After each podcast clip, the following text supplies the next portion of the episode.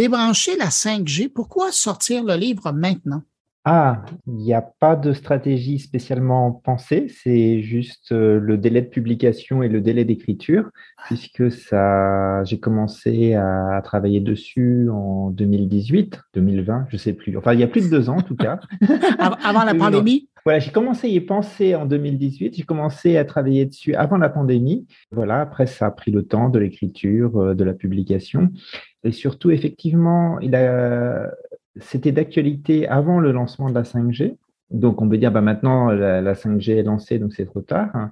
Mais en fait, euh, en continuant à analyser, euh, on s'est rendu compte, parce que c'est, je c'est un ouvrage collectif, hein, donc je suis le principal auteur, mais on est une douzaine de co-auteurs à avoir rédigé cet ouvrage au sein de l'atelier d'écologie politique à, Toulouse. On s'est rendu compte que la question que ça abordait, la question des technologies, de comment elles envahissent notre monde, comment elles sont décidées, comment elles changent durablement nos modes de vie, euh, c'était une question importante et que la 5G était emblématique euh, à, ce titre. Et l'autre point, c'est qu'en fait, la 5G, c'est pas juste un événement, ça y est, il y a la 5G après autre chose, c'est un processus qui est en marche, qui va durer une dizaine d'années. C'est-à-dire qu'actuellement, il y a les premières étapes, certains processus 5G qui sont en route, mais il y a différentes 5G, certaines qui sont prévues pour l'année prochaine, dans deux ans, et c'est prévu pour finir le déploiement pour, pour, pour fin 2030. Oui, et, la 5G dont on parle euh, et dont on vante les mérites, celle-là, et c'est pas celle qui est présentement offerte, c'est celle qui va arriver dans plusieurs années. Effectivement, il y a certains, certaines de, de, de, des propriétés de, la 5G dont on a parlé surtout au début pour vanter tous les mérites, mais toutes les promesses énormément de données, hyperconnectivité, tout ça, c'est très, c'est, elle est, elle est pas encore euh, en place, en tout cas pas partout. Peut-être aux États-Unis déjà, euh, puisque c'est dans les, bandes courtes, les bandes de fréquence 24, 26 GHz, les, les, ondes très courtes. Donc il y a déjà ce type de 5G aux États-Unis, de ce que j'ai pu voir, mais pas en Europe et je crois pas encore au Canada non plus. Hum. Mais j'apprécie votre réponse et les détails parce que quand je lisais le livre, je dis, on aurait dû avoir cette réflexion-là et cette discussion-là bien avant. Mais là, vous me dites que vous avez pris le temps d'y réfléchir et après, vous avez pondu le livre avec vos collègues. Mais euh, je me suis dit, est-ce qu'on n'aurait pas dû l'interpréter, débrancher la 6G? Parce qu'aujourd'hui, c'est de la 6G dont on parle et dont on commence à se faire vanter les atouts. Mais je comprends bien avec euh, votre réponse que la 5G est emblématique. C'est ce qui illustre la suite des choses.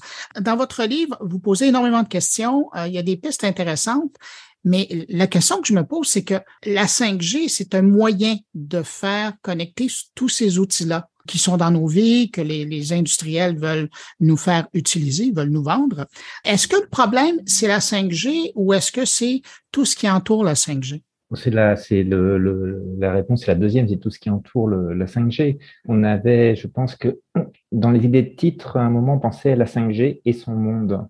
Et euh, dans le livre, hein, on décrit très bien que techniquement, on pourrait imaginer un monde où le, le développement technique de la 5G ne poserait pas spécialement de problème. Là où ça pose problème, c'est alors il y a, il plusieurs euh, problèmes qu'on détaille dans, dans l'ouvrage, mais le principal peut-être c'est les problèmes écologiques, c'est-à-dire c'est euh, l'impact euh, en euh, en usage des matériaux, en consommation d'énergie, donc émissions de CO2, de, avec tous les effets climatiques qui sont induits. Et ça, c'est lié à notre système économique qui est basé sur une croissance de nouveaux objets, de nouveaux besoins et des nouveaux besoins inutiles. Et ça, il y a pas mal d'arguments, en fait. On a essayé de, réfléchir à pourquoi la 5G, parce que le, les arguments étaient parfois contradictoires. On se demandait si même les acteurs qui promouvaient la 5G savaient exactement pourquoi ils promouvaient la 5G. Donc, euh, on propose euh, certaines hypothèses. On voit qu'il y a des, mouvements convergents, mais très clairement, euh, c'est la foi dans euh, les nouvelles technologies. Voilà, le numérique, c'est censé être un relais de croissance. Notre système capitaliste actuel, il a besoin de tout le temps trouver des nouveaux marchés, des nouveaux objets. Il a besoin de croissance économique, donc on peut le nourrir avec ces innovations. Ce qui est paradoxal d'ailleurs, c'est que euh, ça, on le voit très bien dans les textes, dans les appels d'offres, des appels à recherche autour de la 5G, ou même de ceux qui ont des organismes qui ont défendu la 5G. Ils nous disent, en fait, la 5G, on ne sait pas à quoi ça va servir. Mais c'est pas grave, on trouvera bien. Et par exemple, les institutions françaises européennes, je suis sûr que c'est la même chose au Canada, ont euh, développé des appels à projets en disant, on vous donne plein d'argent pour trouver des usages de la 5G. Ce qu'on traduit, nous, trouvez-nous des gadgets inutiles qui permettent de faire des relais de croissance à partir de cette technologie qui nous offre, puisqu'elle a un potentiel qui est effectivement important. Alors, dire pourquoi elle a un potentiel important par rapport peut-être à, rapidement à la téléphonie mobile en général, c'est que c'est un système de communication qui ne se limite pas au téléphone, mais euh, notamment à tout ce qui est euh, les objets connectés, donc euh, l'Internet des choses. Et il y avait une promesse en tout cas de voilà de tout connecter pour la santé, pour les villes intelligentes, pour etc etc. Et que ça c'était en gros ils nous promettent un monde qu'ils disent merveilleux, mais un monde hyper connecté, mais qui est censé radicalement changer le monde dans lequel on vit. Et ça sans nous demander notre avis. Bon, actuellement, ça se passe pas vraiment parce qu'il n'y a, y a pas encore euh, l'internet des choses. Il, a tendance à peut-être à ramer un petit peu. Il y a des projets comme à Toronto ou le, le projet de, de, de, de, Google de faire une ville, un quartier entièrement connecté euh, a été abandonné au début du, du Covid et notamment euh, il, y avait des, des, problèmes de résistance de, des citoyens, des habitants parce qu'ils n'avaient pas envie d'avoir euh, toutes leurs données euh, euh, à Google pour en faire on ne sait pas quoi, pas forcément pour, pour leur bien-être, quoi, parce qu'il y toujours des intérêts marchands. Mais je m'éloigne un petit peu du sujet, mais en tout cas, voilà, ça, c'est ce monde dans lequel est la 5G.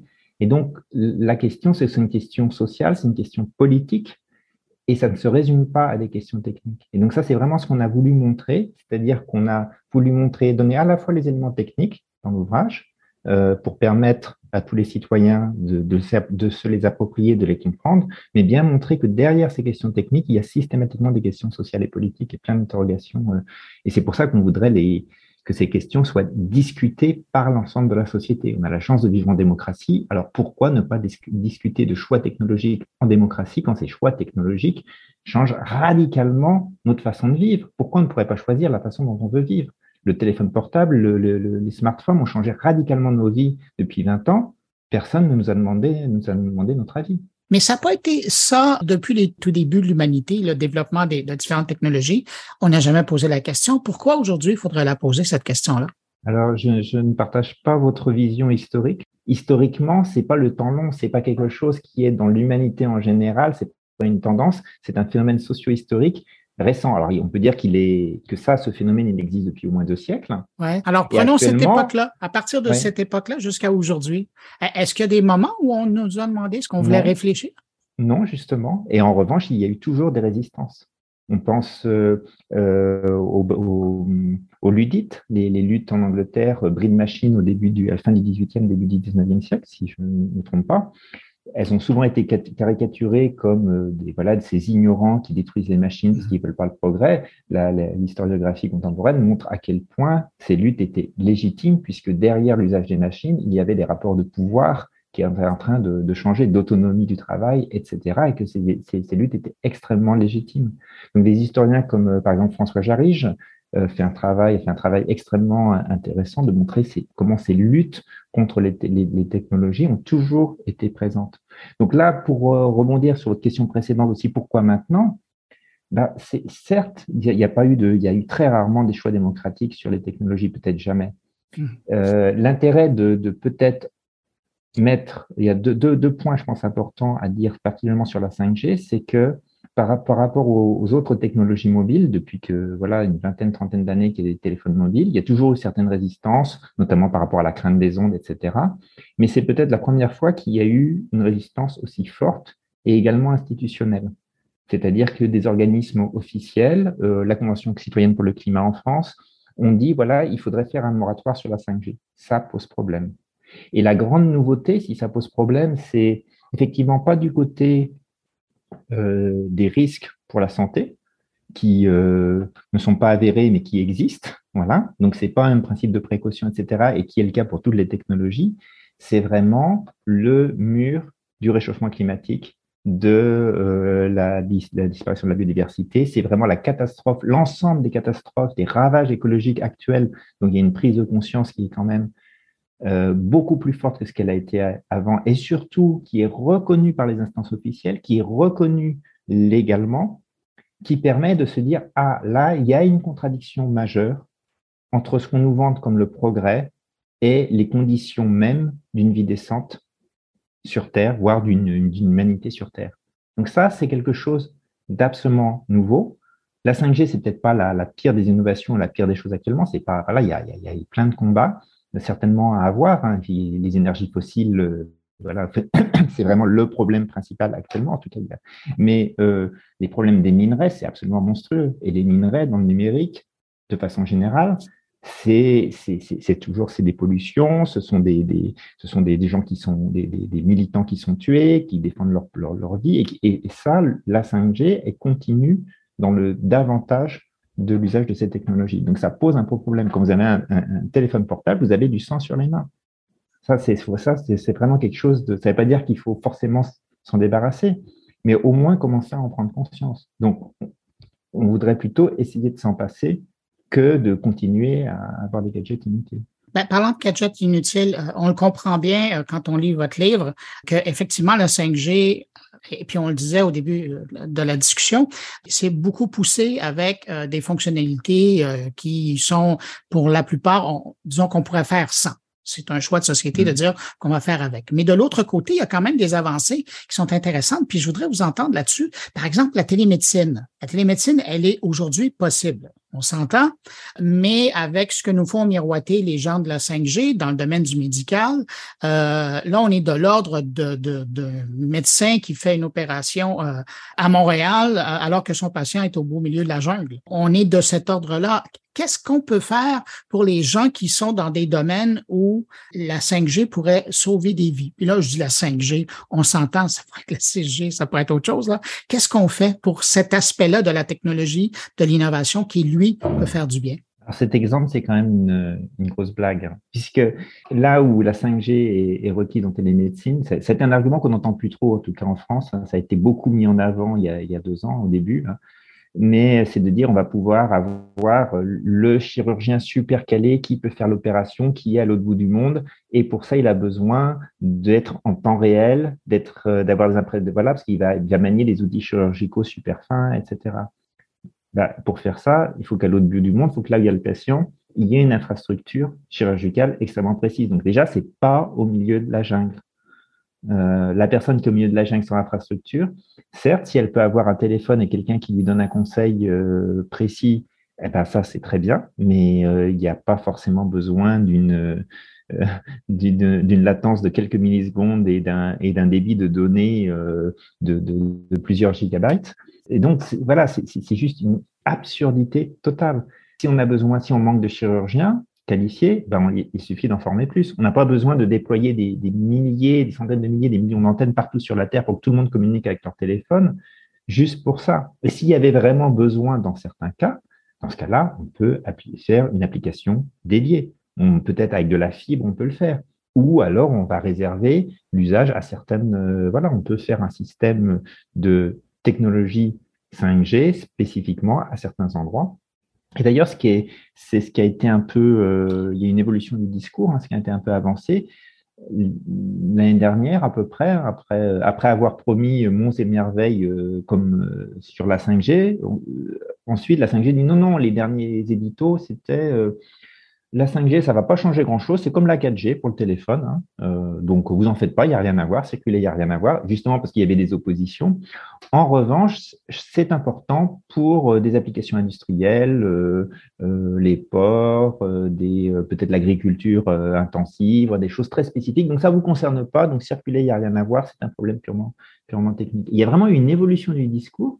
Et là, on se dit, mais en fait, est-ce qu'ils savent ce qu'ils veulent, ce qu'ils veulent faire? La réponse évidemment non. C'est juste complètement opportunistes. C'est juste, ils ont la possibilité de technologie, ils veulent des relais de croissance. Ils, enfin, ils, je sais pas, certaines personnes, de, on détaille un peu euh, quels sont les acteurs dedans. Donc, il y a les politiques qui veulent des relais de croissance. Il y a les militaires qui ont toujours besoin de nouvelles technologies. A priori, c'est les plus légitimes. Je suis pas trop en faveur des militaires et des guerres, etc. Mais on peut comprendre qu'ils veulent toujours les, ou qu'ils aient besoin des dernières technologies pour des questions de sécurité ou stratégiques.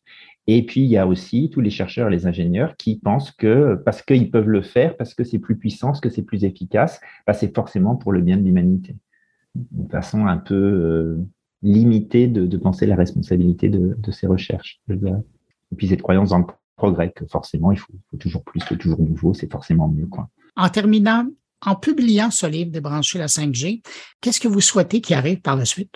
Ah, ce que, j'aimerais vraiment, c'est que, bah, que comme euh, vous, voilà, qu'il y ait un relais, comme vous le faites euh, amicalement aujourd'hui, c'est-à-dire qu'on puisse débattre de ces questions technologiques, qu'on ait un, débat démocratique que, et, que l'ensemble des citoyens, vraiment, euh, qu'on n'ait pas besoin d'être un scientifique, un ingénieur, etc., pour avoir son mot à dire sur les questions technologiques. On a fait le pari, on a essayé, mais voilà, on espère qu'on a été accessible. De, et ça, c'est parce qu'on était euh, pluridisciplinaire, on a des scientifiques de toutes les disciplines. Donc, on s'est dit, si on se comprend avec des gens des, sciences humaines, de différentes euh, biologies, d'astrophysique, etc., on doit être capable de, faire passer le, message et que toute personne curieuse avec un minimum de culture scientifique devrait comprendre les enjeux euh, techniques et donc être capable de comprendre derrière ces enjeux techniques, quels sont les enjeux de société et de démocratie. On voudrait vraiment pousser, mettre, et que ce soit un exemple que, enfin, les questions technologiques soient débattues démocratiquement. Ben, je vous souhaite que ça puisse se faire et euh, en tout cas, j'invite les gens à mettre la main sur débrancher la 5G. C'est publié aux éditions Éco-Société ici au pays c'est une lecture fort intéressante. Ça soulève plein de questions. ça nous oblige à réfléchir. Jean-Michel Huppé, chercheur au Centre national de la recherche scientifique en France, particulièrement en neurosciences et en écologie politique. Merci d'avoir pris le temps de répondre à mes questions. Merci beaucoup à vous. Au revoir. Au revoir.